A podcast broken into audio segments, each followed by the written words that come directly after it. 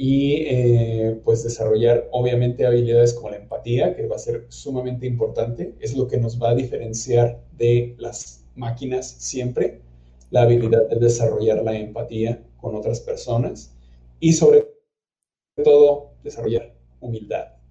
He visto actualmente que se están, eh, se están probando eh, máquinas con inteligencia artificial que pintan cuadros, que escriben canciones y me ha sorprendido muchísimo ver el nivel de habilidad que ya tienen estas máquinas. Entonces yo no dudo que en un futuro tal vez cercano pueda, pueda reemplazarse la figura del barista con una máquina que opere una barra de café y haga bebidas y cobre y haga todo. Eh, y que no se enferme y que no pida vacaciones y que no haya que pagar más ni nada. Entonces, requerimos ser muy humildes y eh, entender que pues no somos tan necesarios al final, de, al final de cuentas. Sí somos importantes, pero si una máquina puede pintar un cuadro, puede hacer café también. Bienvenidos, yo soy Álvaro Lamas y esto es Café de mi vida, el podcast en el que vamos a platicar del mundo del café y cafeterías para que conozcas más, mejores tu técnica y lleves tu negocio al siguiente nivel. Charlas sencillas basadas en la experiencia y la experimentación con la intención de mejorar la cultura y el consumo del café.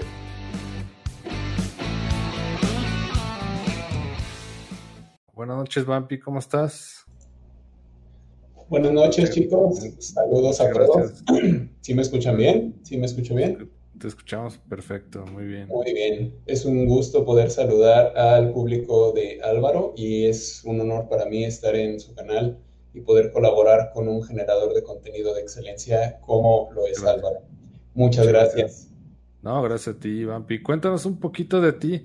La verdad que este, pues tenemos mucha curiosidad de conocerte, porque pues hemos visto también videos tuyos y también este, admiramos, admiramos tu trabajo y pues tu dedicación puesto al tema del café, ¿no? Cuéntanos acerca de tu trayectoria, este, por qué el nombre de Vampi, bueno, cuéntanos. bueno, eh, eh, mi nombre real es Fernando, eh, pero hace algunos años yo era metalero. Eh, tenía la greña así como muy larga, me vestía de negro, me ponía este, delineador en los ojos y toda esa onda. Entonces todos mis amigos me decían vampiro, y que el vampiro, que el vampiro. Entonces de cariño me empezaron a decir vampi, y que vampi acá, vampi acá.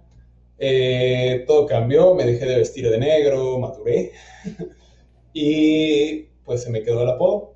Entonces hasta la fecha hay muchísima gente que me dice Vampi.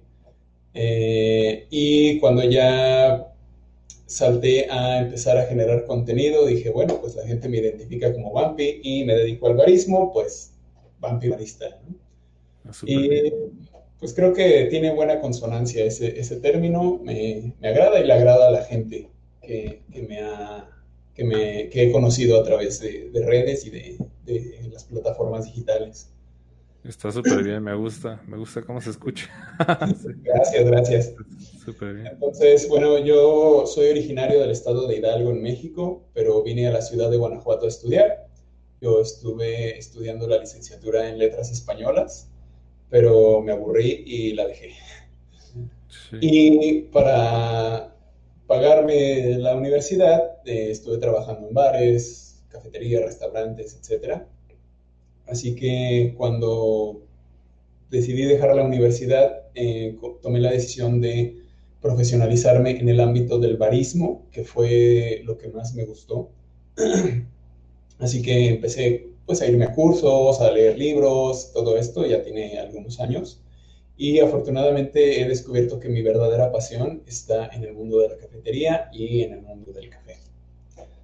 Wow, súper bien. entonces ya tienes tiempo, ¿cuántos años tienes ya más o menos en dedicándote a... Dedicándome al barismo tengo como unos 12 años más o menos. y, especializándome, ya profesionalizándome como tal, llevo cuatro años. Ya como certificándome y todas estas cosas, ¿no? Claro. bien. Comencé a generar contenido a inicios de este año, precisamente por la cuestión del distanciamiento. Claro. Eh, la verdad es que sí, sí me metió miedo. sí dije, bueno, porque muchas cafeterías desafortunadamente y restaurantes empezaron a cerrar. Entonces, sí, sí, me vi en, un momento en donde dije, pues nada me garantiza que podamos seguir operando, entonces tengo que buscar otra cosa.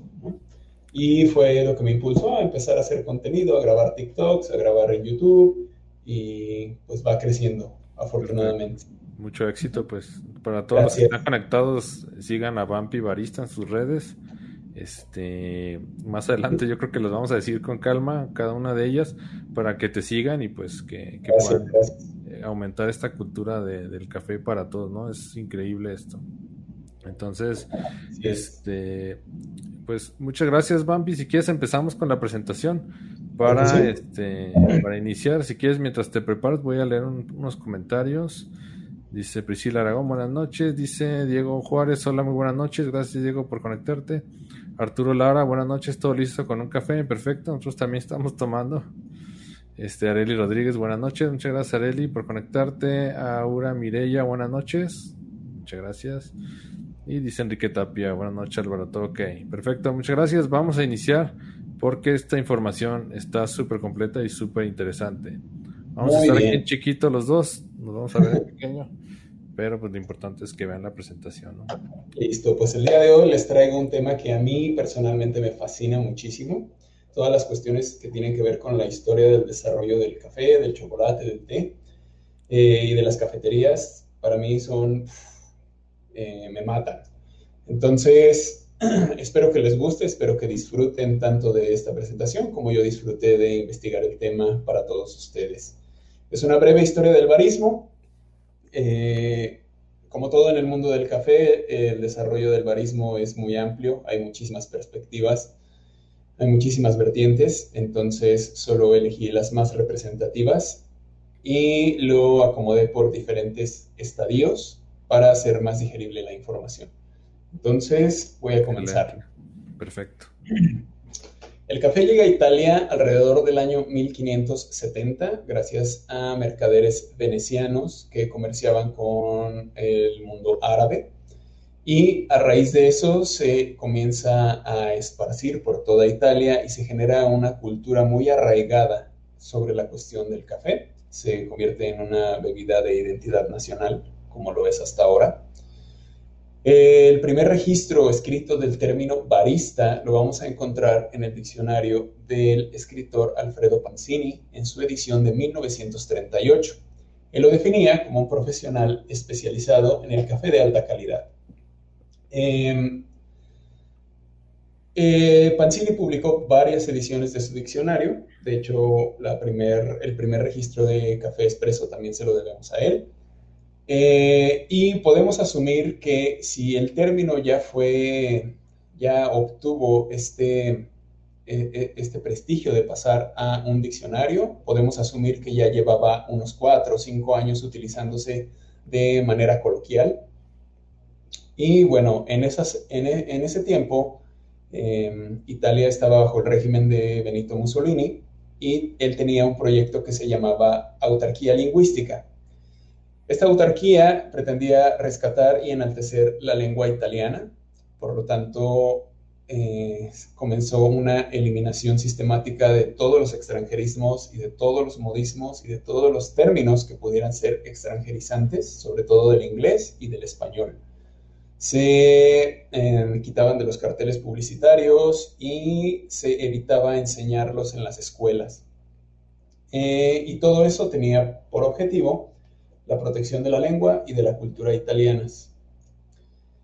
Esta es una pintura de eh, Ludwig Passini, que es del Café Greco en Roma, y es una representación de cómo eran los cafés de finales del siglo XIX. Me parece que la pintura es de 1895. Eh, es un poco más parecida a lo que nosotros identificaríamos con una cantina actualmente, pero pues así eran las cafeterías en ese tiempo. Eh, por esos años, por el 38, la Real Academia de la Lengua Italiana eh, consuma un veto a los extranjerismos y publica varios volúmenes de cómo sustituir palabras extranjerizantes por términos eh, italianos. Y palabras, por ejemplo, como consomé, comienzan en Italia a llamarse consumato, o eh, la palabra shock para referirse a un colapso nervioso se comienza a denominar hurto. En cuestión de las profesiones, la palabra régisseur, que es un director de orquesta, se cambia por regista. La palabra chauffeur se denomina autista, que es un chofer de auto, y la palabra que se utilizaba para quienes atendían las barras de café en ese tiempo, que era bartender, se cambia por barista. Eh, es ahí donde tenemos el origen del término, pero para mí, y dentro de mi punto de vista, esto solamente es una manera parcial de ubicar el origen del barismo, porque eh, si la palabra es registrada en el 38 y podemos asumir que ya se utilizaba de manera coloquial, quiere decir que la profesión como tal ya existía antes de eso.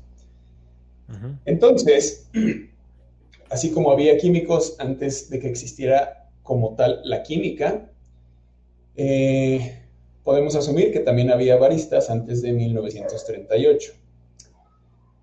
Usualmente, nuestra profesión de baristas está vinculada a tres elementos principales, que es obviamente el café, que como ya vimos fue introducido en Venecia en 1570, las barras de servicio, cuyos primeros registros datan de 1700 años antes de Cristo, y la máquina de café. La máquina de café no es actualmente indispensable, pero usualmente sí está relacionada con la profesión. Entonces, eh, podemos encontrar la génesis del barismo donde comienzan a converger en el tiempo estos tres elementos. Y eso fue a finales del siglo XIX. Eh, la primera patente de una máquina de café de grado comercial eh, se la debemos a un empresario italiano que se llamaba Angelo Moriondo y su patente la obtuvo en 1884.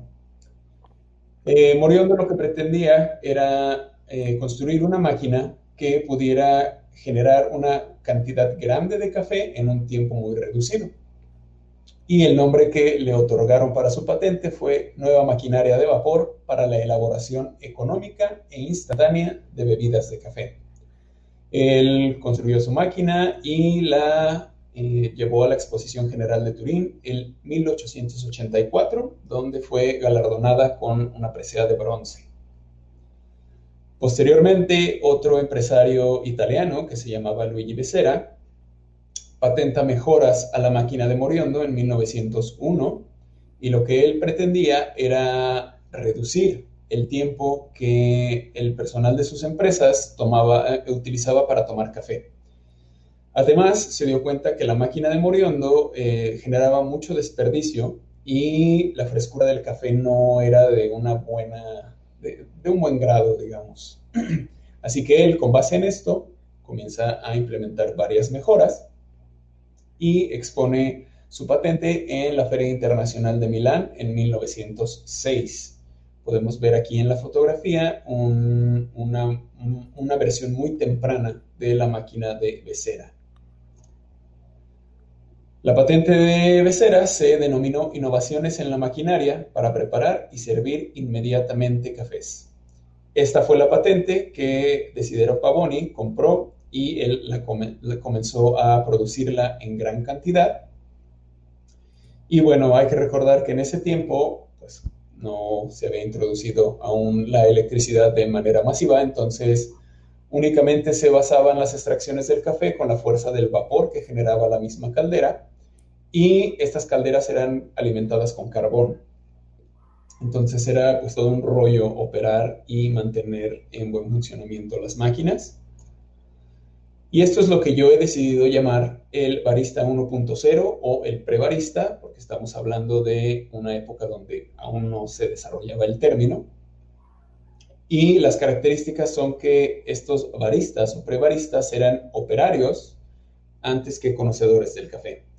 Eh, yo los... Ah, yo los asemejo con maquinistas de locomotora, que pues, un maquinista tiene que estar muy al pendiente de conocer cómo funciona eh, su máquina y deja de segundo lado como lo que transporta, si son pasajeros, si es carga, si es madera, etc. Estos baristas tenían, requerían tener un conocimiento muy grande y muy específico sobre el manejo y la operación de sus máquinas, sobre todo para evitar accidentes. Eh, tenían que saber exactamente eh, qué presión debían manejar, cuándo librarla, eh, cómo alimentar correctamente la máquina, cuándo llenarla de café otra vez, pues eran inventos muy rudimentarios, pero em, pues catapultaron la cultura del café en, en Italia. ¿Quieren hacer una pausa por si hay preguntas? Sí, si quieres vamos a ver los saludos, Bumpy. Muy buena la información. Gracias. muy bien. Dice Ana Garlop, Isa, está. Este, por favor, ayúdanos con corazones para que la transmisión se empiece a abrir en Facebook, por favor, muchos corazones y manita arriba y también a compartirlo. Sí, por favor. Martín Navarro, saludos ya con mi, con mi expreso. Perfecto, Martín. Ana Garlop, buenas noches. Muchas gracias, Ana. Dice Isra, saludos y buenas noches. Aquí atento y disponible al aprendizaje. Gracias. Muchas gracias. Isra. Siempre, siempre conectado y atento a los lives. Giovanni Villegas dice saludos expresos. saludos, Giovanna. Este, muy bien, vamos a continuar. Si tienen preguntas o algún comentario, pues no duden en hacerlo y con gusto lo, lo ahorita lo, lo, platicamos. Dale, échenos la mano a compartir el video y manita arriba, corazón. Y bueno, vamos a seguir, Vampi. Gracias por la pausa. Eh, de los años 20 a los años 40 eh, hay una figura muy emblemática durante esta primera década, que era un italiano que se llamaba Pier Teresio Arduino. Él era un eh, fabricante de máquinas, de hecho era competidor de Pavoni. Y más allá de introducir muchas mejoras a sus máquinas, a él le debemos una campaña de publicidad muy interesante que ayudó a exportar la cultura del espresso de Italia al resto de Europa. Específicamente en el año 1922 fue cuando inicia su campaña. Y bueno, eh, le debemos a él eh, la adopción bastante temprana de la cultura del espresso en países como eh, España, como Inglaterra, como Francia. En ese tiempo, las máquinas de café eran una novedad, pero eran muy costosas. Entonces, solamente unos pocos industriales del café podían permitirse costear algo así. Y bueno, para tiempos de la Segunda Guerra Mundial hay un descenso muy grande en el consumo del café en Italia, sobre todo por las políticas proteccionistas de Mussolini. Pero esto no impide que existan mejoras bastante importantes en la cuestión del desarrollo de la maquinaria alrededor de la preparación del café. La más representativa de los años 30 fue la mejora que Aquile Gaggia introdujo a la máquina, que fue la máquina de palanca. Eh, esta máquina permitía generar una, un mejor control en la extracción y una, perdón, un mayor control sobre el resultado final del café en la, en la imagen de la derecha es una de las eh, más tempranas máquinas de café de Gaggia. Y a la izquierda vemos el cartel más representativo de la campaña publicitaria de Arduino, donde eh, está registrando todos los elementos de la cultura del espresso, una bebida breve, una bebida rápida y adaptada a la velocidad del mundo moderno bueno, lo que en ese tiempo era el mundo moderno. Eh, alrededor de los años 30 llega la cultura del espresso a los Estados Unidos, gracias a familias inmigrantes italianas, eh, sobre todo a grandes centros poblacionales como Nueva York. Pero ah, ocurre algo interesante porque hay un desarrollo diferenciado en la cultura del café. El café en Estados Unidos ya se tomaba y se tomaba en grandes cantidades, pero eh, mucho más suave, mucho más diluido y usualmente eh, dulce. Y pues a contraposición del café italiano, que pues es eh, es fuerte, es espeso y pues casi sin, ningún tipo de aditivo. Eh, algunos entusiastas del café, como Mark Twain, ya lo habían identificado como una bebida identitaria de los Estados Unidos. Y entonces, eh, pues surge este, esta diferencia de hábito de consumo que va a generar en el modelo de coffee shop estadounidense, que es diferente al café italiano.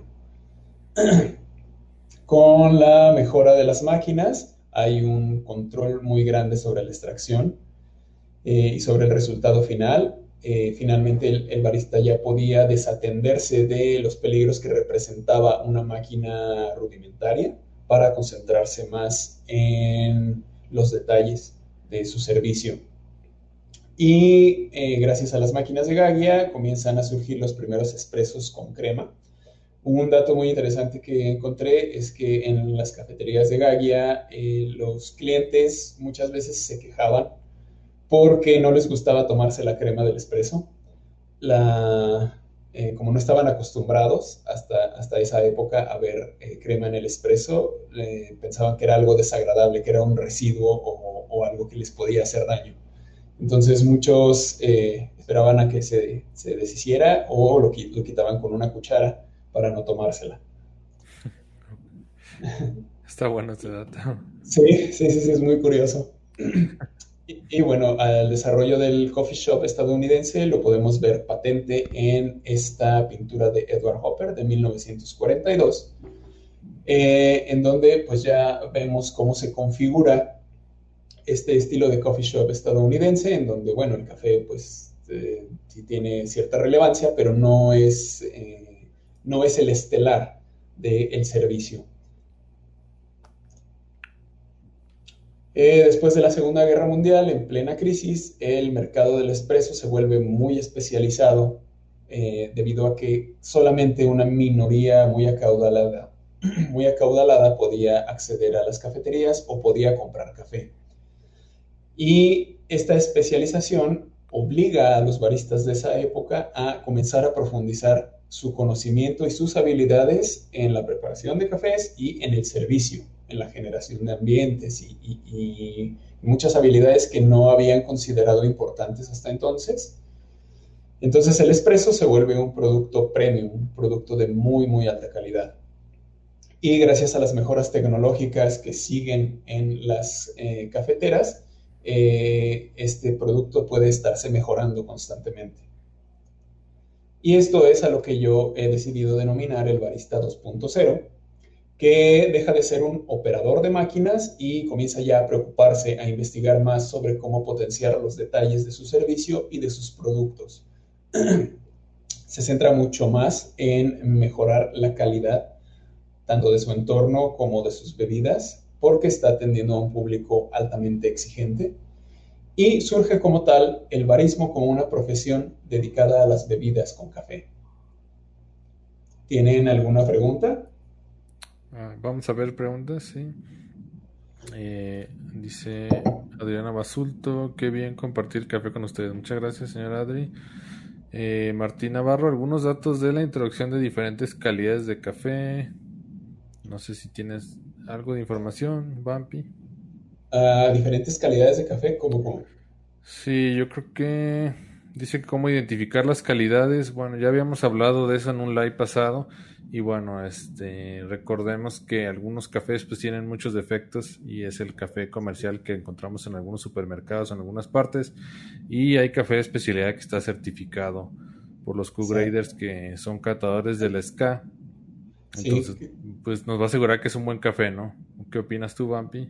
Sí, creo que sí hablaste de eso en tu, live pasado, vi la repetición. Este, y pues básicamente cómo ubicar un café por lo menos de una, de una buena calidad. Eh, pues primero que esté en grano, que el tueste sea uniforme, que la, que la densidad de los granos, bueno, el tamaño de los granos más bien sea homogéneo, claro. que no esté trozado ni quebrado, y eh, también que esté correctamente almacenado en empaques metalizados o, bueno, frascos de vidrio con tapa hermética. Es lo que las recomendaciones básicas. Si compran un café que ya esté molido, es muy, es muy probable que no, no, sepa bien. Además, pues existe actualmente este fenómeno de la adulteración del café y es el café que usualmente se vende molido. Es precisamente para que la gente no se dé cuenta de que el café puede estar adulterado. Contaminantes. Exacto. Correcto. Muy bien, dice Jorge Belmonte, buenas noches, ya estamos aquí. Muchas gracias, Jorge. Dice Bruno Villasana, yo quisiera saber si en Italia se produce café, porque he oído que lo llevan de Brasil, pero tengo esa duda. Pues creo que por el clima no, no, no, no se cultiva, no se puede cultivar café en, eh, en esos países de Europa. Y si se cultiva debe ser demasiado marginal y creo que no debe saber bien, porque sí requiere unas características climatológicas muy específicas, eh, mineralidad del suelo, temperatura, corrientes de viento, altura, etc. Entonces, la denominación de café italiano me parece que es más por el proceso que le dan. Hasta donde yo sé, las casas de café italiano lo importan de países tropicales y después lo tuestan y ya lo exportan de nuevo. Sí, sí, exacto. De hecho, en, en, Europa hay muchos cafés africanos y pues son los mejores del mundo, ¿no? Es ahí donde puedes encontrar pues las variedades más auténticas del café. Entonces, seguramente lo traen de África o de, también de Brasil, exacto, en los lugares donde se da. Sí, Excelente. sí, sí, sí, exacto. Dice Xochitl Quesada, en el Barismo 1, ¿qué café utilizaban? ¿De dónde lo traían? Eh, mira, usualmente el café para para, para esa época ya había un poco más de flujo y de comercio de café, eh, pero el comercio se seguía haciendo directamente con los países de Oriente Medio. Eh, no había tanto comercio con países de América y pues con las colonias africanas me parece que tampoco. Entonces creo que lo traían de la zona de Yemen, de Arabia Saudita y, y pues sí creo que era de esos países, me parece. Perfecto. Muy bien, Vampi. Si quieres, seguimos. sí, claro que sí. Muchas gracias. seguimos De los años 50 a los años 70. Eh, comienza la restauración económica de, después de la posguerra y esto permite un acceso mucho más generalizado a cafés y cafeterías. Ya más gente podía ir y llevar a sus familias a disfrutar del café. Eh, y esto permite que haya una gran diversificación de productos en, estos lugares. Sobre todo comienzan a venderse platillos eh, combinados, platillos como eh, eh, comidas, mariscos, sándwiches, baguettes y postres también. Y algo interesante es que fuera de Italia el café comienza a ser nada más un agregado en, en el modelo de cafeterías y de coffee shops.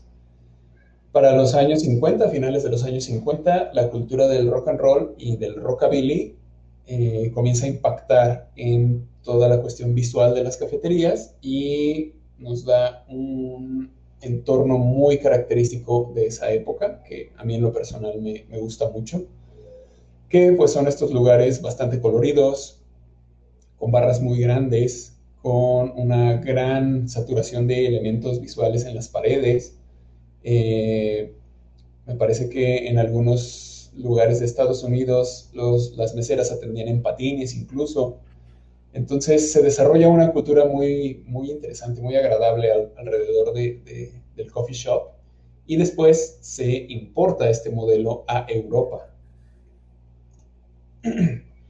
En los años 60, la máquina E61 de Faema revoluciona el mercado del espresso porque pasa de ser una máquina de acción con palanca a ser una máquina completamente autónoma porque se introduce la bomba eléctrica. La bomba impulsa el agua a través de la, caldera con el intercambiador y eh, ofrece una presión estable durante toda la extracción. Eh, algo interesante es que en los cafés europeos eh, casi ninguno recibía, aceptaba reservaciones de personas y esto lo que hacía era que generaba filas afuera de los locales y atraía a más personas curiosas para eh, disfrutar de, la experiencia ahí dentro.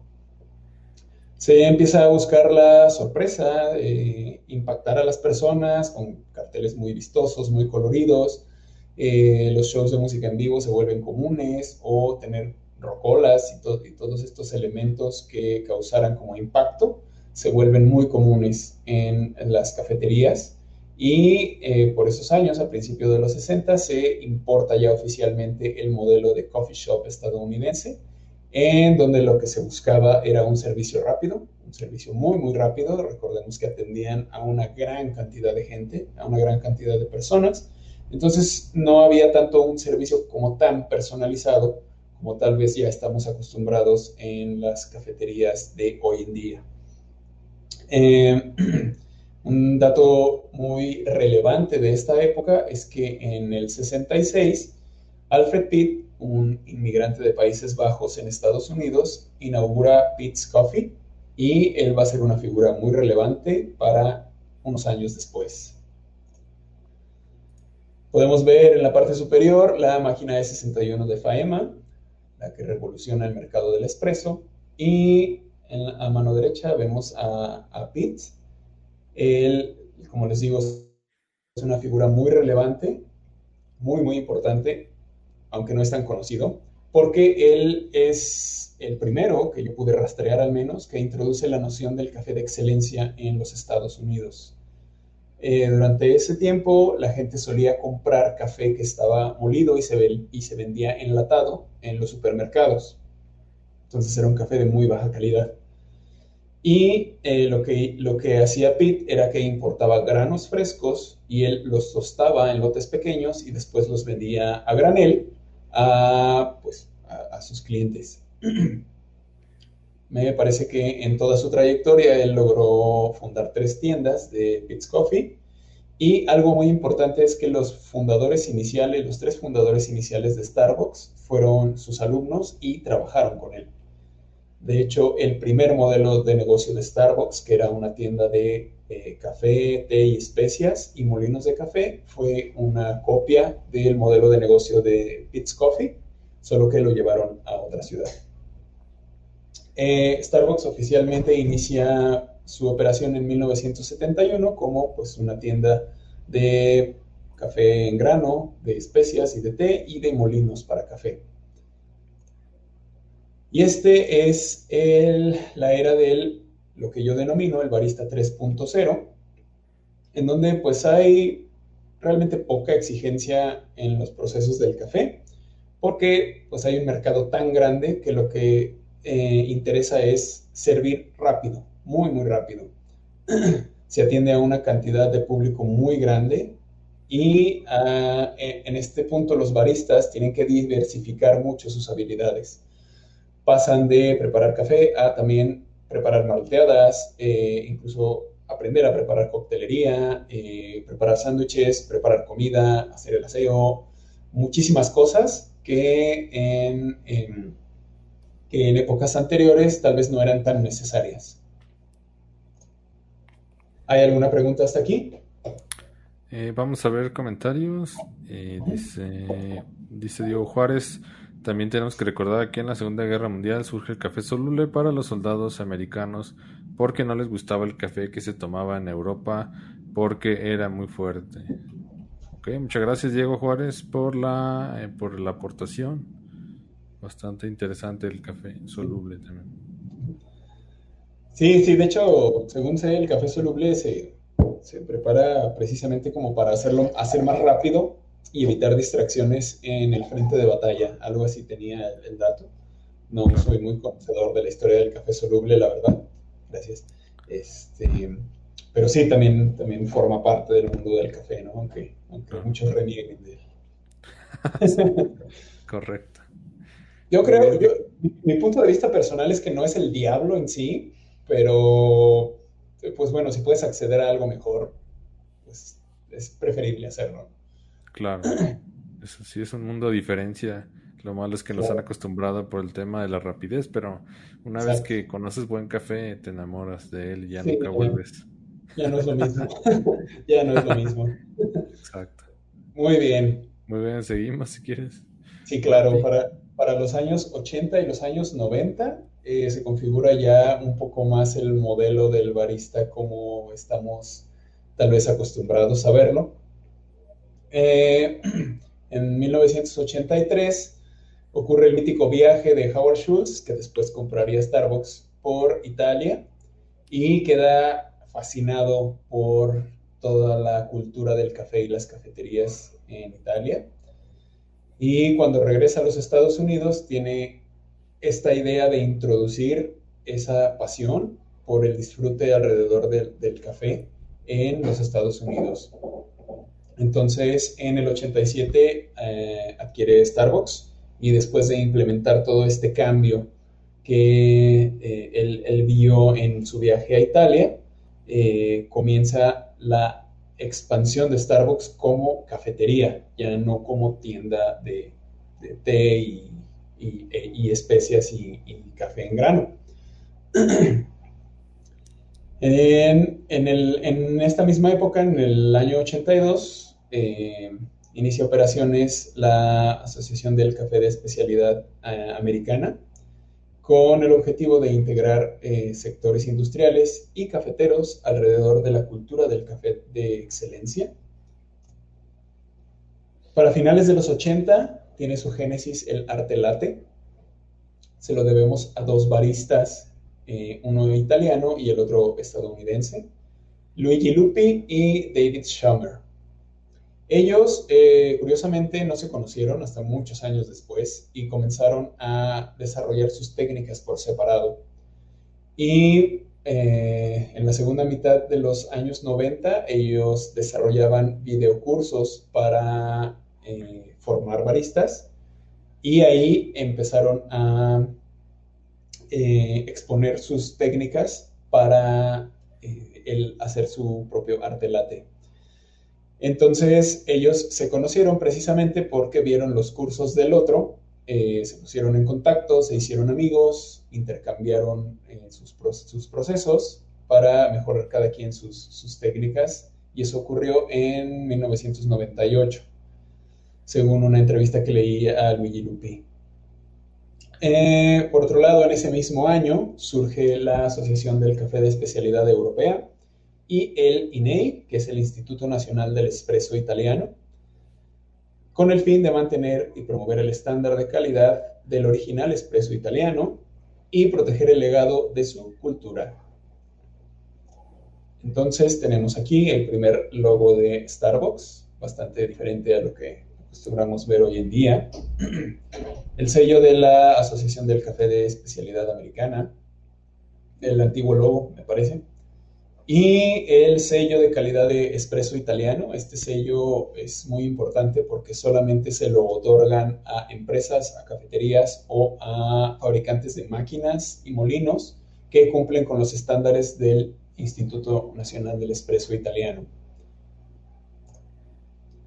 Y esto sería el barista 4.0 porque ya hay una gran diferencia con respecto a las décadas anteriores, ya que el barista se convierte en un estelar en el desarrollo del entorno. Y eso pues se lo debemos al modelo de coffee shop heredado de Starbucks. Eh, ya pasa a formar parte eh, con un papel protagónico en la experiencia del café. Ya se asume al barista como un experto, como un verdadero experto y eh, surge la especialización de habilidades y técnicas en servicio, sobre todo con la introducción del arte late. Comienza a investigarse mucho más sobre la cuestión de la rigidez en la calidad por los parámetros del SCA y del Instituto del Espresso Italiano, que al final pues son asociaciones que nos han dado a nosotros los baristas como un cúmulo de, de directrices para obtener eh, bebidas y servicios de excelencia. Después, ya un poco más cercano a lo que conocemos hoy en día, del año 2000 al año 2019. En el año 2000 ocurre algo, un, hecho muy, muy, muy importante y que es como un parteaguas en la cultura del barismo, y es que eh, se celebra la primera competencia mundial de baristas. Em, entonces eso da un giro completamente radical a la cultura del barismo y a los objetivos de los, de los baristas. Eh, otro dato interesante es que la generación millennial se convierte en el grueso de la población económicamente activa y con eso vienen unos hábitos de consumo diferentes. Em, y gracias a la generación millennial hay un crecimiento muy importante en el consumo y en el enaltecimiento de la cultura del café. Eh, una de las características importantes de este periodo, sobre todo de la primera década del nuevo milenio, es que hay una constante innovación en los estándares de calidad en el servicio, de calidad en los orígenes, a nivel de fincas, a nivel de tuestes, se comienzan a ser mucho más rigurosos y pues los baristas eh, estamos no obligados, pero sí tenemos, eh, sí requerimos conocer todos estos procesos, por lo menos de una manera muy somera, para pues, ofrecer lo mejor. La globalización también impulsa este cambio y lo, lo acelera porque a través de la globalización y de la digitalización eh, podemos aprender maneras diferentes de servir y disfrutar el café, o sea, maneras que ya existen en otros mundos y que pues en la época antes del Internet era muy difícil conocer o era pues muy marginal su, su uso o su consumo. Y esto desencadena la vanguardia de los métodos de extracción y lo pongo entre comillas vanguardia porque realmente eh, es una readaptación de las maneras clásicas que existían en muchas partes del mundo de tomar café, pero adaptadas a protocolos modernos. Por ejemplo, eh, cafeteras como el Chemex, las cafeteras de sifón, las prensas, todo eso existía desde muchísimos años antes, em, pero con, eh, gracias a la globalización se puede aprender esas maneras de preparar café y llevarlas a la excelencia. Claro. Y pues aquí vemos en la parte superior una vista de cómo es una competencia de baristas. Qué miedo estar ahí, imagínense. Eh, y en la parte inferior vemos pues eh, métodos que son representativos de, de la actualidad. Me parece que los únicos que son como eh, de configuración actual eh, es el Aeropress. Y pues el B60 y el Dripper están basados en el sistema de Melita. El Chemex, eh, fue, la patente es de 1941 y el sifón, los primeros sifones fueron utilizados en Europa desde, el siglo, segunda, desde la segunda mitad del siglo XIX, entonces ya son métodos muy, muy antiguos. Claro. Entonces, esto es lo que, desde mi punto de vista, configuran las características del barista 5.0, que es pues un barista de torneo, digamos, ¿no?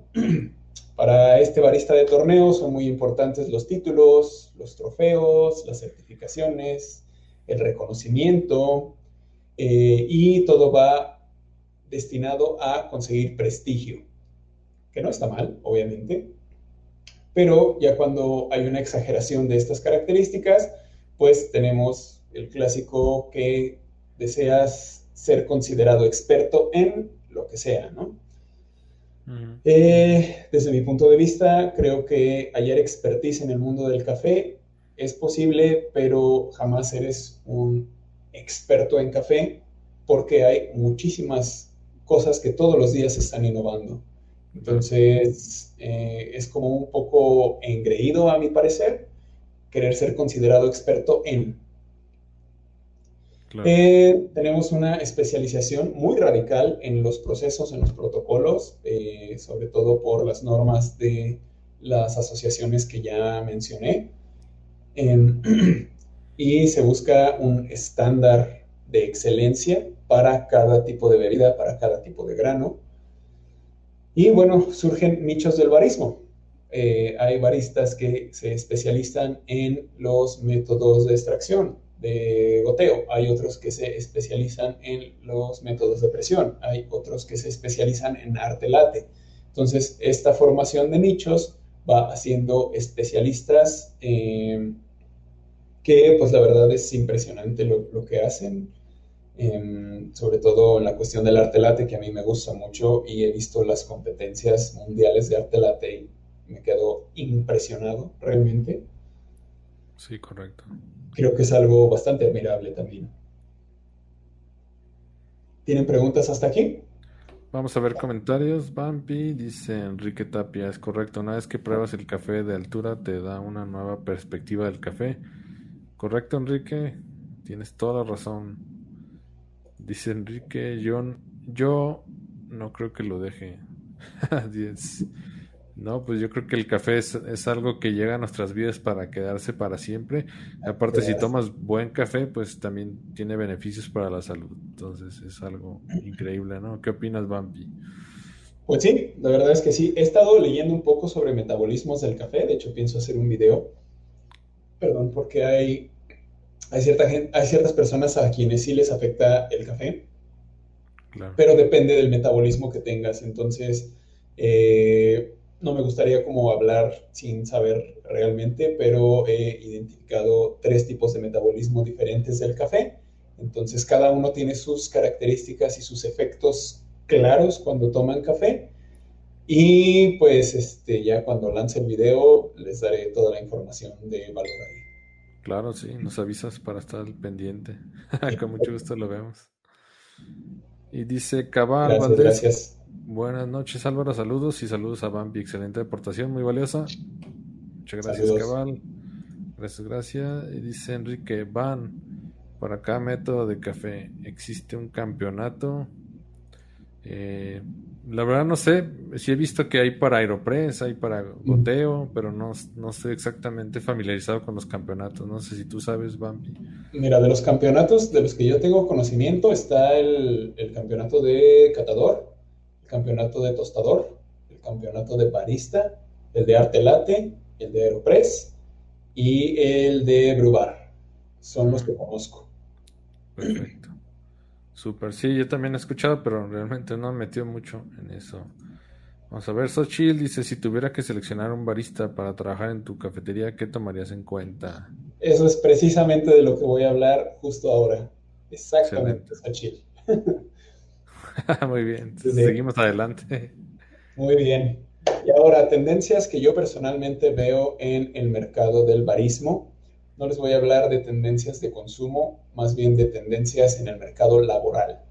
Por si tú eres barista o si quieres convertirte en un barista, qué tipo de habilidades puedes adoptar para ser mucho más competitivo o si eres un dueño de negocio y tienes la intención de contratar un barista, sepas eh, qué buscar para pues maximizar tus recursos. Vamos a recordar que esta crisis, lo que ocurrió durante este año y sigue ocurriendo, llegó para cambiar el mercado laboral de manera radical y de manera permanente. ¿okay? Eh, actualmente ya tenemos a la digitalización como un motor de cambio constante y, es, y la digitalización llegó para quedarse. De hecho, estaba ocurriendo ya desde años antes, pero esto va a ahondar el impacto que la digitalización va a tener en nuestras vidas. Hay un desarrollo muy, muy impresionante de lo que es la inteligencia artificial. Eh, cada vez más procesos y más trabajos se están desarrollando a través de robots. Entonces es muy importante estar abierto al cambio y saber cómo tomar ventaja de esto. Y recordemos que en la industria, sobre todo del servicio, del turismo, existe público que es más consciente de lo que consume y de los, de los residuos que genera. Eh, esta crisis que empezó siendo sanitaria nos hizo más conscientes de lo vulnerables que podemos ser al eh, no saber determinar qué es lo que consumimos, sobre todo en cuestión de alimentos, bebidas, experiencias, etcétera, ¿no? Claro. Así que, ¿qué habilidades yo sugiero desarrollar si eres barista? ¿O qué habilidades te recomiendo buscar si eres un dueño de cafetería o de negocio de cafeterías? Bueno, en primer lugar, liderazgo y comunicación, porque el barista, aunque esté subordinado a un gerente o a un dueño, debe saber manejar equipos de trabajo y comunicar eficientemente instrucciones y también pues generar como una interacción empática con sus clientes y sus proveedores. En segundo lugar, potenciar la salud, la salud física y la salud mental son fundamentales en, en esta época y a partir de, de, ahora se, serán más. Porque las industrias del servicio y del turismo ya se dieron cuenta que es poco rentable contratar a personas que son insalubres, personas que tienen hábitos destructivos para su salud. Entonces, con el objetivo de maximizar sus recursos, va a haber un cambio en esta cuestión de las contrataciones o de los perfiles para personas que tengan hábitos que vayan en detrimento de su salud. Entonces, eh, si tienes la oportunidad de cambiar tu alimentación, de hidratarte mejor, de hacer ejercicio, todo eso te va a ayudar a generar una mejor impresión para, en la cuestión de eh, buscar un trabajo como barista. Claro.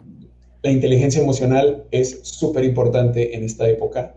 Es determinante saber gestionar y saber controlar tus emociones en, en un entorno que está lleno de pánico, que está lleno de miedo, es muy importante que te mantengas eh, firme, que te mantengas estoico y que sepas hacia dónde dirigirte, hacia dónde dirigir a tu equipo, porque al final toda la gente que está confiando en ti, que trabajan contigo o que van a tu cafetería, eh, se van a sentir más seguros si tú sabes hacia dónde vas eh, llevando ese barco.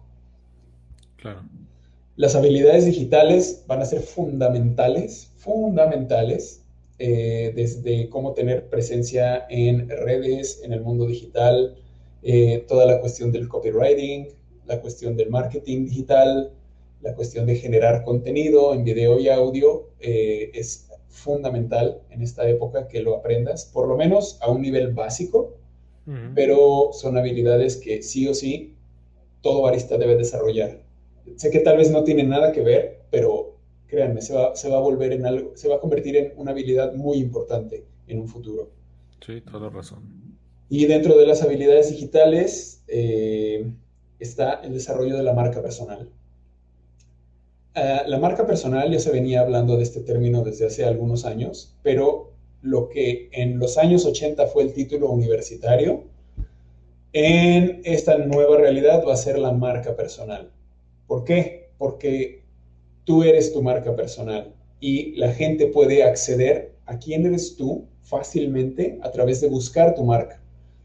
Puede acceder a conocer tus valores, tu estilo de vida, con quién te relacionas, eh, cómo vives, a través simplemente de buscarte en tus perfiles o eh, buscarte en tu página. Antes de hacer como una entrevista exhaustiva, eh, simplemente pueden meterse a internet y saber exactamente quién eres. Claro. Entonces, si no estás desarrollando tu marca personal como barista en este momento, créeme, estás perdiendo tiempo. Algo muy interesante que encontré acerca de la marca personal es que en algunos estados de los Estados Unidos, en las, cuando mandas, cuando te haces una solicitud de empleo, eh, ya empieza a ver el campo donde puedes registrar tu marca personal. O sea, pones tu nombre y todo tu abstract, digamos, y hay un campo en donde te pregunta tu marca personal si es que tienes una.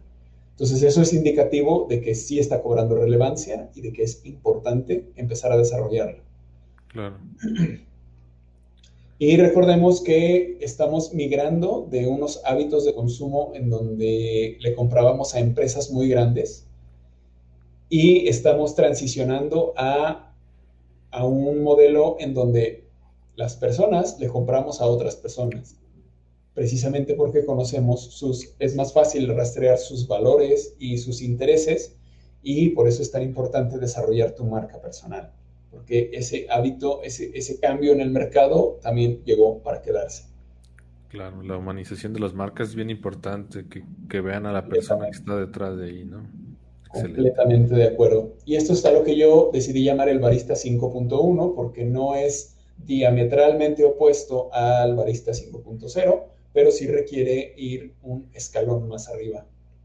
Entonces, para el barista 5.1 vamos a asumir que todo el conocimiento técnico ya es por default. O sea, saber cómo operar las máquinas, saber este, cuestiones de orígenes del café, cómo hacer mezclas para espresso, arte latte, eh, bebidas con y sin café, todo eso vamos a asumir que ya el barista ya lo conoce. Eh, entonces, las características más importantes que yo veo eh, que, debe cubrir el barista 5.1, y claro que yo mismo trabajo en estas todos los días, es primero reacomodar las prioridades y los valores de la profesión. Eh, migrar de este barista de torneo, en donde lo que se buscaba era un reconocimiento o un prestigio, a eh, buscar una, un verdadero encuentro tanto con los productores de café como con tus clientes. Nosotros estamos en medio, en medio de esa cadena. Entonces, de nosotros depende eh, vincular esos dos mundos de una manera efectiva. Eh, también el Barista 5.1 requiere ser versátil y muy adaptable al cambio. Los cambios van a ser muy rápidos y van a ser muy profundos. Eh, entonces, si no estás dispuesto a adaptarte al cambio, puede ser fácilmente reemplazable por alguien que sí, que sí lo esté. el barista 5.1 debe ser pues, una persona polifacética, debe cultivar diversas habilidades. Creo, para mí, se terminó la época en donde desarrollabas tu nicho de excelencia, como de que, ah, es que yo soy eh, especialista en el arte late nada más, y lo demás no me importa. Eso para mí ya va a pasar a segundo término porque ahora vas a requerir conocer un poco de salud, por ejemplo, de conocer cómo generar espacios, conocer un poco de ambientación a través de la música, de las texturas, de los sonidos, eh, y eh, pues desarrollar obviamente habilidades como la empatía, que va a ser sumamente importante, es lo que nos va a diferenciar de las máquinas siempre, la habilidad de desarrollar la empatía con otras personas y sobre todo desarrollar humildad. He visto actualmente que se están, eh, se están probando eh, máquinas con inteligencia artificial que pintan cuadros, que escriben canciones y me ha sorprendido muchísimo ver el nivel de habilidad que ya tienen estas máquinas. Entonces yo no dudo que en un futuro tal vez cercano pueda pueda reemplazarse la figura del barista con una máquina que opere una barra de café y haga bebidas y cobre y haga todo. Eh, y que no se enferme y que no pida vacaciones y que no haya que pagar más ni nada. Entonces, requerimos ser muy humildes y eh, entender que pues no somos tan necesarios al final, de, al final de cuentas. Sí somos importantes, pero si una máquina puede pintar un cuadro, puede hacer café también. Claro. Entonces, hasta aquí mi presentación, chicos. Espero que les haya gustado. ¿Qué les pareció? Estuvo súper interesante, Bumpy. La verdad que no, muchos de los datos no los conocíamos al 100. Eh, nos llevaste de cero hasta, hasta ahora. y o sea, son cosas bien importantes y al final yo creo que si conoces la historia y ves cómo ha ido evolucionando con el tiempo, te das cuenta de pues de cómo el café y toda la industria se ha ido modelando hasta la actualidad, ¿no? Y todos los valores, todos los valores y cualidades que debe tener un barista en la actualidad son súper importantes también para este aparte de generar buen café, también puedes generar buen contenido, mejorar la cultura del consumo del café y también ayuda a que pues toda esa promoción que hagas, todo ese marketing ayude a, elevar las ventas y al final que sea un negocio próspero, ¿no? Donde tú puedas satisfacer las necesidades de tus clientes y eso se vea reflejado pues en una recompensa monetaria, ¿no? Que todos al final pues este necesitamos dinero para comer, ¿no? Y para seguir produciendo y para ser mejores, ¿no? Entonces estuvo súper padre, me gustó mucho. Gracias. Y valoro mucho el esfuerzo, la dedicación de haber hecho la presentación, porque la verdad sí está, sí estuvo, estuvo, pues se ve que hubo mucha información y mucho esmero en hacerla, ¿no? Muchas gracias, de verdad. Muchas gracias. Y un placer y pues gracias por invitarme también. Eh, eh, es un tema que pues a mí me gusta mucho y realmente no, no considero que me haya costado tanto trabajo, pero sí quería ofrecer el mayor valor a través de la presentación. Sí, lo lograste de verdad. Gracias. Y este, nos gustaría saber tus redes para que te empiecen a seguir. Y, este, me daría mucho gusto pues que también la gente de nuestra página te sigan y viceversa. Y bueno, empezar a hacer una, muy buena comunidad. Este, entonces, si nos regalas tus redes sociales mientras van llegando preguntas y saludos, por favor, antes de irnos, eh, comenten ahí si les gustó la información, cómo vieron. Y este, bueno, vayan comentando mientras Bumpy nos platica de sus redes. Sí, claro. Eh, bueno, estoy actualmente en Facebook con mi perfil personal. Aún no abro un perfil, eh, una fanpage, le llaman. Ah, eh, pero estoy como Vampi Barista. En todas mis redes estoy así, ¿eh? En YouTube lo he abandonado un poquito. Afortunadamente ha sido un mes con mucho trabajo. pero pues ya estoy desarrollando temas para YouTube también. Estoy como Vampi Barista. Y en TikTok, que afortunadamente es la plataforma donde he tenido mayor impacto y mayor crecimiento, también estoy como Vampi Barista. Perfecto, entonces ya saben para que lo sigan y bueno, estar todos en contacto. Vamos a ver mensajes, dice Gaby Blue, dice que increíble, muchas gracias. Dice Aldo Baruch, Vampi, ¿cómo empezaste con el arte late? ¿Algún tip? Platícanos. el arte late fue mi talón de Aquiles, fue la desesperación horrible para mí. Durante meses y meses y meses practiqué y no me salía nada. Sí, es muy frustrante. sí, frustrante, en extremo frustrante. Pero eh, algo que a mí me ayudó mucho fue, primero, eh, entender que no toda la leche funciona igual. Em, hay leches con las que sí se puede lograr una buena crema, hay leches con las que no. Eh, entender que la forma de la jarra es muy importante también. Hay jarras que tienen como eh, la forma como cilíndrica y en esas es muy difícil hacerlo. Y pues están las jarritas normales que son como más estrechas de arriba y más amplias de abajo. Esas son las que recomiendo. Eh, y sobre todo, en especial lo que, lo que sí marcó una gran diferencia fue em, no quedarme quieto. O sea, decir, sí, me, encabrona no, no poder hacerlo, pero entonces, ¿qué me falta? ¿Qué me falta? ¿Qué me falta? Ahora, actualmente, a la gente que me pregunta sobre arte late, pues le recomiendo, pues, primero la jarra, obviamente, eh, y sobre todo saber escoger la leche específica que te puede ayudar. La leche la vas a escoger, no sé si, si tengo tiempo para desarrollar un poco este tema. Sí, sí, em, bueno, mira, la leche eh, es como una emulsión donde hay distintos tipos de elementos químicos flotando. Y la leche ideal para hacer arte latte, eh, la que tienes que buscar, tiene que cumplir con tres requisitos. Eh, un buen nivel de azúcar, un buen nivel de proteína y un buen nivel de grasa.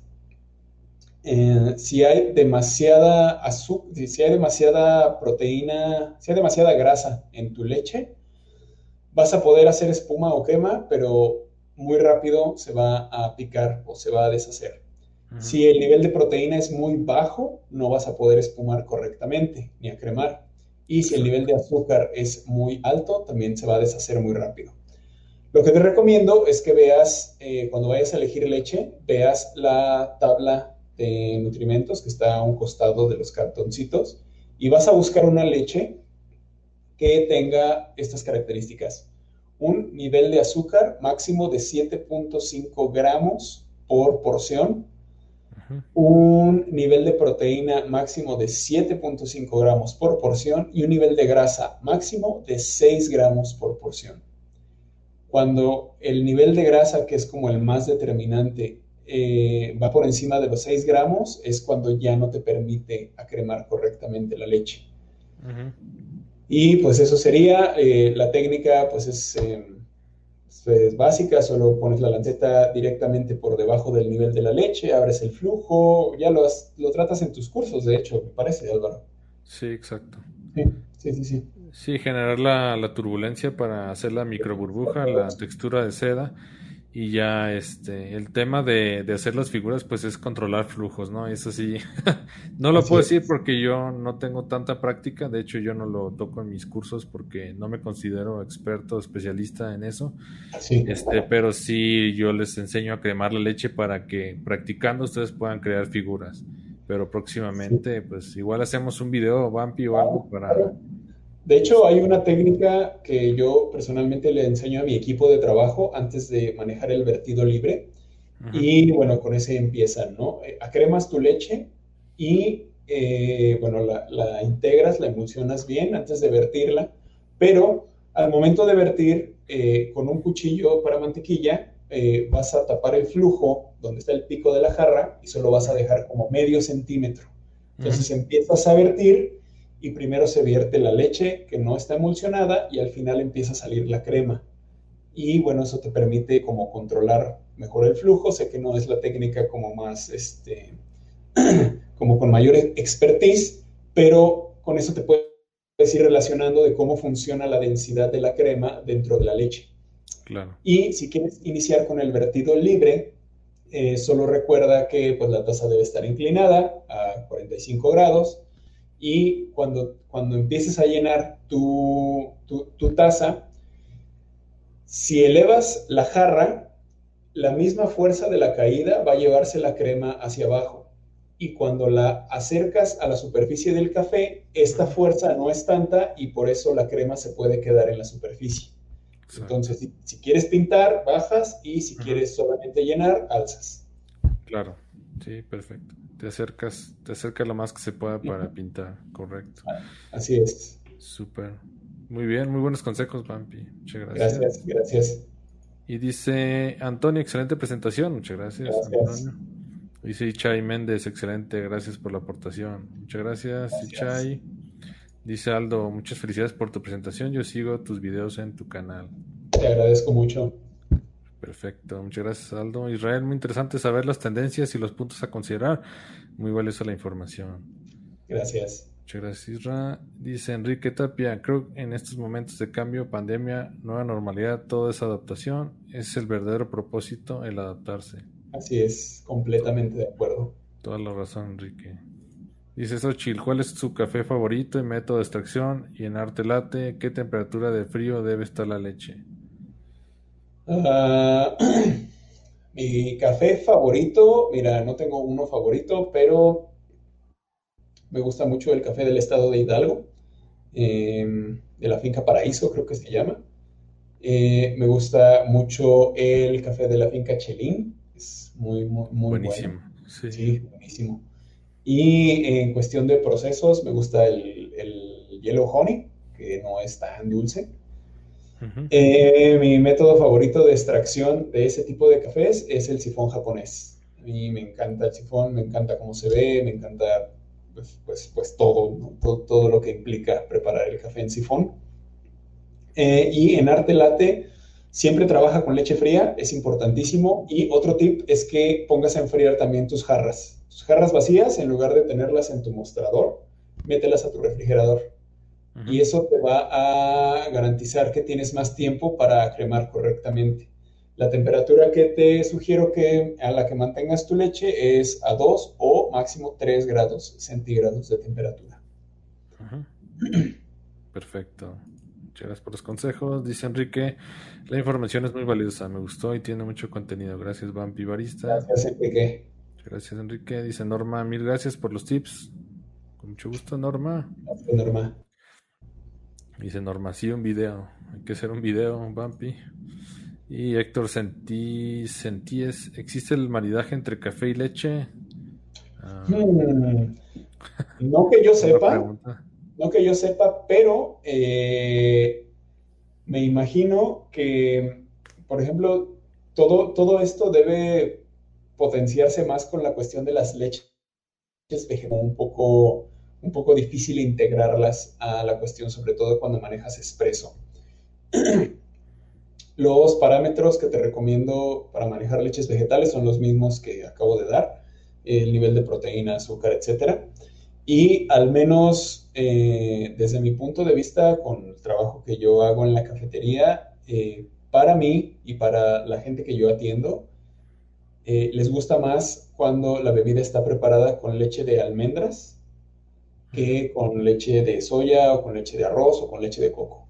Entonces me imagino que este balance entre la intensidad del espresso y el dulzor de la leche de almendras como que debe ser una combinación muy buena.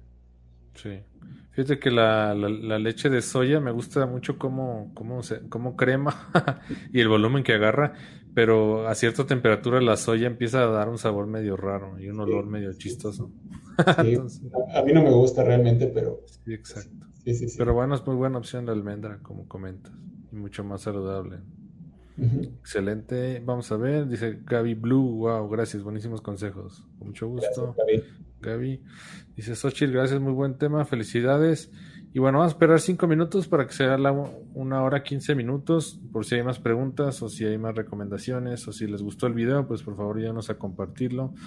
Este, compártaselos a, a sus amigos cafeteros y a la gente que tenga cafeterías o que planee poner una cafetería. Y mientras llegan más preguntas, pues voy a pasar un poquito a los comerciales. Esta, esta semana eh, tengo mi curso rebajado de 97 a 59 dólares, tiene 40% de descuento. La verdad vale mucho la pena, tiene 30 días de garantía, entonces eh, garantía satisfacción total, ¿no? Si no te gusta, te reembolsamos tu dinero. Y bueno, eso lo hacemos porque estamos 100% del, seguros del contenido. Entonces, el cupón de independencia se caduca el domingo a la medianoche. Entonces, aprovecha. Esta promoción es válida para todos los países de donde trabaja nuestra plataforma que se llama Hotmart. Entonces no te preocupes que sea una festividad mexicana. Si eres de Argentina, si eres de El Salvador, de cualquier parte de Sudamérica o de cualquier parte de América, donde sea, puedes utilizar el código de independencia y vas a tener 40% de descuento. Entonces, si te interesa, entra a comienzatucafetería.com, comienzatucafetería.com y aprovecha el código de descuento independencia y bueno, vas a tener mucho contenido. El curso lo estoy constantemente actualizando para que te hagas información de valor y bueno, puedes llevar tu cafetería y tu preparación al siguiente nivel. Entonces, si te interesa, ahí está la opción. Muchos de los que están conectados son mis alumnos y no me dejarán mentir, pues que el contenido, la verdad que estuvo muy bien estudiado y muy bien preparado y está basado en más de 30 cursos presenciales que hemos dado mi esposa y yo aquí en la casa, en su casa.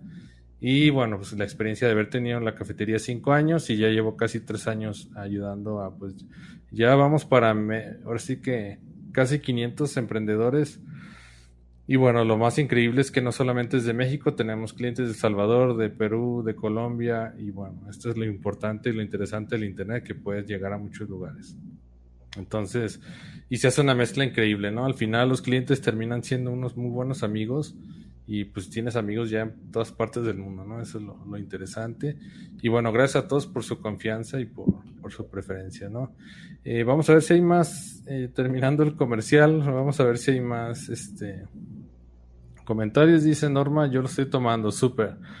Muchas gracias Norma, gracias a todos por sus recomendaciones y por, pues, por confiar, ¿no?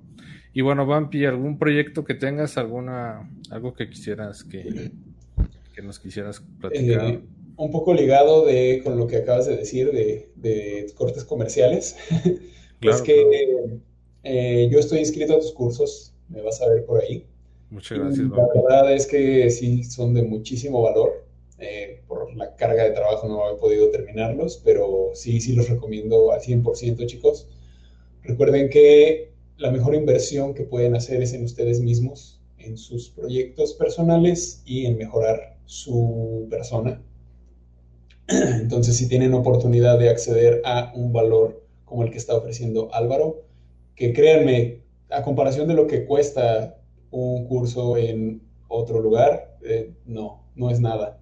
Eh, también me he formado durante muchos años y sé que los, que los cursos son costosos. Entonces, por eso cuando conocí el proyecto de Álvaro, no dudé en inscribirme, porque pues sí, es mucho valor, uh, mucho contenido a un precio verdaderamente bajo.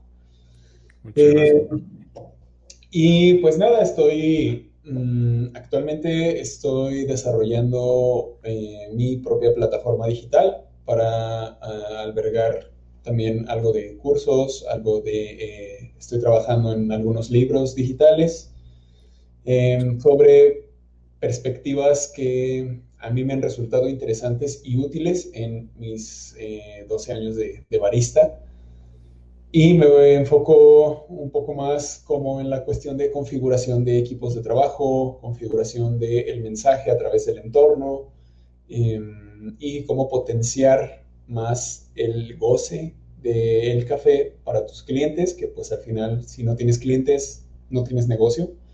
Por muy buena máquina que tengas, por muy buen local que tengas, si no tienes clientes, solo tienes un bonito esqueleto. Claro. Toda la razón. Entonces, entonces, en eso ando, estoy formándome también constantemente y pronto verán la página de vampibarista.com para pues, que accedan ahí. Voy a dar también contenido gratis y pues otro contenido será de pago, obviamente, pero siempre dando 100 veces más valor para potenciar a todas las personas que me acompañan. Súper, lo que necesites, con mucho gusto, Vampi. Este, ya que tengas tu libro, me habitas porque yo quiero ser tu afiliado para vender también tus cursos y todo. El, primer libro pienso darlo gratis porque realmente son, son temas que, que, considero interesantes, sobre todo porque, bueno, yo me he encontrado con muchas personas en mi formación que también se forman y pagan cursos de, tú sabes lo que cuesta un curso, ¿no? Sí, sí. Pagan esos cursos y resulta que tres, cuatro meses después me dicen como de, no, pues es que descubrí que a mí me gustaba ser cliente de cafetería, pero no, no, no me apasiona dirigir una cafetería o trabajar en una. Claro. Entonces, toda esa inversión que ya hiciste, pues se va a la basura, ¿no? Sí, Entonces, planeo hacer como, como una especie de advertencia del qué, qué implica ser barista y qué implica trabajar en el mundo del café para pues, que las personas no hagan ese tipo de inversiones perdidas en su formación. Correcto. Pues está muy bien, la verdad que es una... Ahora sí que ayuda a la comunidad, eso está perfecto. Y pues cuando quieras, este, con mucho gusto te apoyo ahí a, hacer tu curso. También si necesitas algún contenido, pues con mucho gusto colaboramos. Muchísimas gracias. Claro que sí. Con mucho gusto, ¿no? Y vamos a ver quién más dice. Dice Norma, yo lo estoy tomando. Dice, voy en el capítulo de Expreso. Muchas gracias, Norma. La verdad que me, me clavé super, mucho en el Expreso. Yo creo que son como 10 lecciones o más para que quede súper claro paso a paso.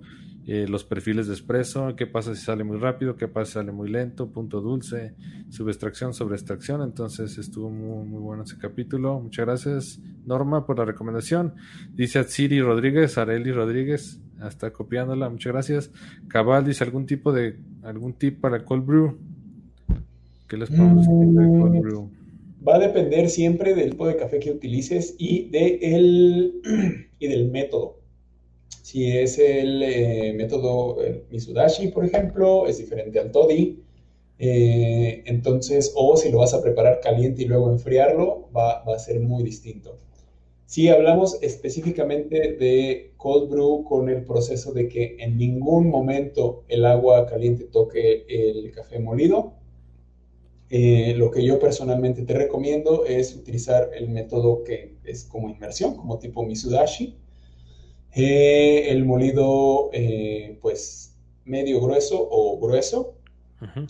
te recomiendo que utilices agua como a unos 23 o 24 grados centígrados máximo, que es como temperatura ambiente. Em, si, si, está haciendo mucho calor o si el agua está más arriba de esa temperatura, enfríala un poquito. Y dale un tiempo de extracción de 12 a 24 horas máximo. Perfecto. Muy buenos tips, sí. El cold brew ahorita, bueno, ya todavía es tiempo, ¿no? Ya está empezando a pasar el calor, pero todavía, todavía se antoja. Perfecto, dice, ¿dónde puedo prepararme para ser barista? ¿Crees que lo correcto es en base a trabajar directamente en una cafetería, como en la cocina? Pues que es, pues yo creo que ahora sí que la práctica es el maestro, ¿no? Pero sí es bueno que te, que te metas a estudiar, ya sean cursos en línea, ya sea hay varios cursos donde puedes tener la certificación. Este, no sé qué puede recomendar Bampi ahí. Mira, yo eh, personalmente, al menos como yo inicié, eh, y en la cuestión de los cursos a los que me he ido, sí son muy buenos, muy importantes, pero el detalle es que no estás en el campo real. Entonces, te vas formando y te dicen como de sí, bueno, vamos a hacer así el expreso, tómate tu tiempo y pues trabajando directamente en una cafetería, tú que fuiste dueño de cafetería, sabes que no hay, no hay algo, sí, tómate tu tiempo, no te preocupes, ¿no? claro. Entonces, eso es muy bueno porque al principio, porque al final e, esa celeridad te obliga a adaptarte a eso, ¿no? Te obliga a generar esa excelencia, pero cumplir con un estándar de rapidez. Entonces, desde mi punto de vista, lo que yo usualmente le recomiendo a la gente que me hace este, esta pregunta es, eh, si tienes oportunidad, trabaja en una cafetería. No importa si tienes que empezar de mesero, no importa si tienes que empezar de ayudante de cocina, lo que sea, lo importante es que estés en el campo, que estés ahí, que sepas cómo funciona detrás una cafetería, porque si es muy diferente ir como cliente y trabajar de este lado. Eh, entonces, puedes, puedes empezar así, o sea, puedes empezar lavando platos. Yo, el primer trabajo que tuve en una cafetería fue eh, limpiando mesas. Yo era el garrotero. Y ya después fui mesero, después este, fui barman y así. Pero pues eso me ayudó a, a foguearme en el campo y a entender cómo funciona verdaderamente el trabajo en una cafetería. Antes de pagar cursos, antes de lo que quieras, primero, si puedes, trabaja en una cafetería. Claro. Muy buen consejo, Bampi.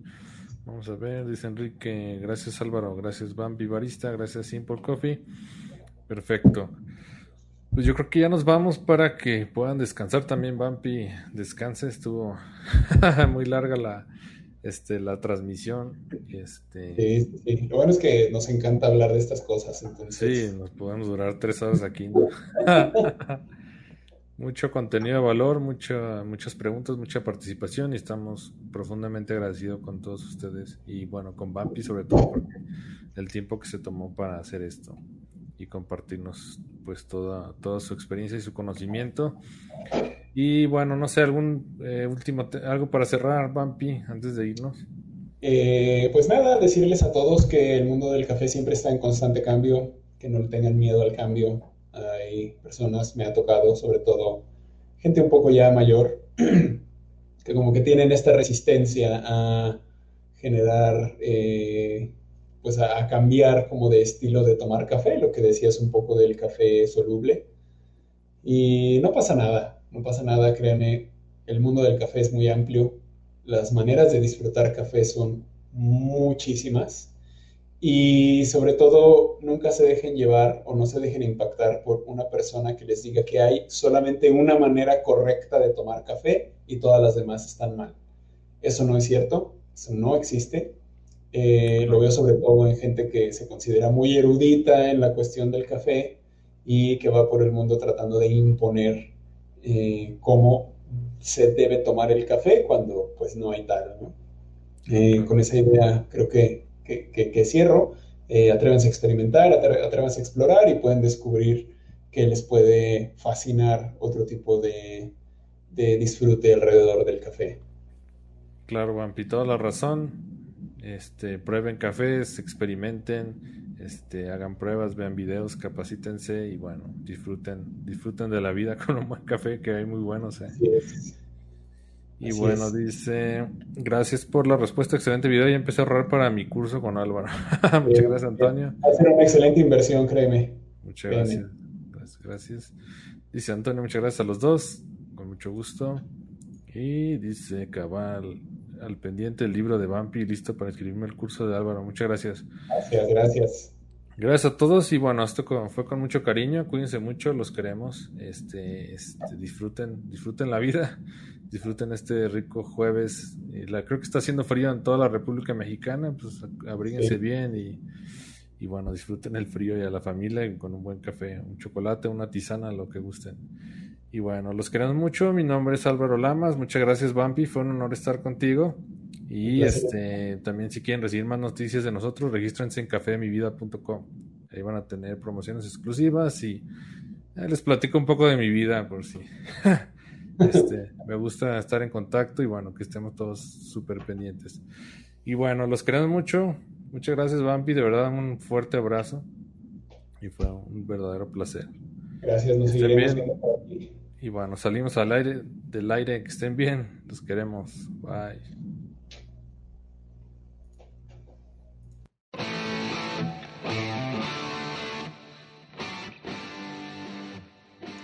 Si te gustó el episodio, no dejes de suscribirte en cafedemivida.com. Al momento de registrarte, te vamos a regalar una guía rápida para que prepares tu café en casa de manera repetible y deliciosa.